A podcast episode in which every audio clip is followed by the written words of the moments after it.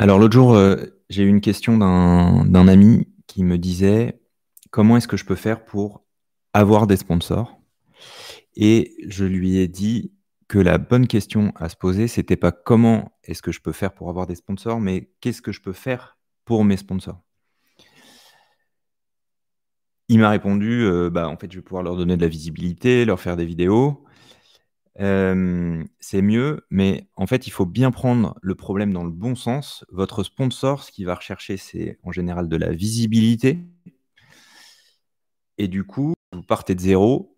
C'est, à mon sens, un peu tôt pour aller chercher des sponsors.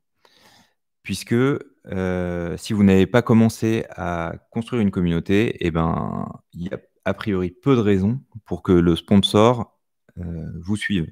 En effet, euh, la volonté du sponsor, c'est d'avoir euh, de la visibilité grâce à ce contrat de sponsoring. Donc il faut prendre le problème dans le bon sens, d'abord parce que le sponsor va chercher des garanties, c'est-à-dire savoir si vous êtes capable de produire du contenu de manière régulière, de faire, du, contenu de qualité. Et il va vouloir des yeux, des gens qui, vous suivent et, qui, et qui, qui, sont là et qui écoutent ce que vous avez à leur dire pour que le sponsor ait son retour sur investissement à minima euh, assuré en, nombre de, vues, par exemple. Pas forcément en, en, conversion en vente, mais au moins en nombre de vues.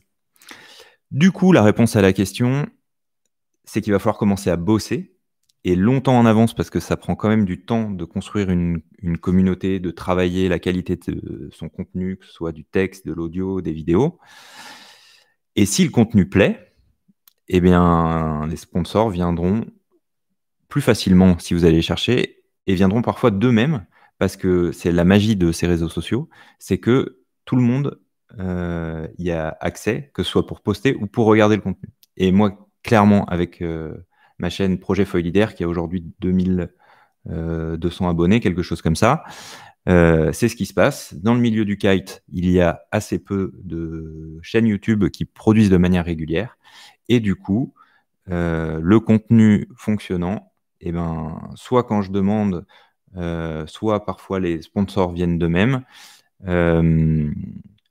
pour avoir des opérations conjointes.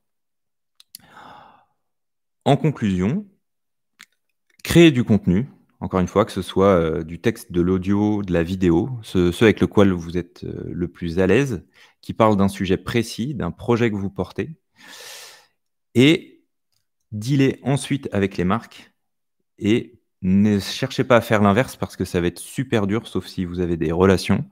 Euh, à mon sens, ça ne marche pas de dealer d'abord avec les marques, puis de créer du contenu pour eux.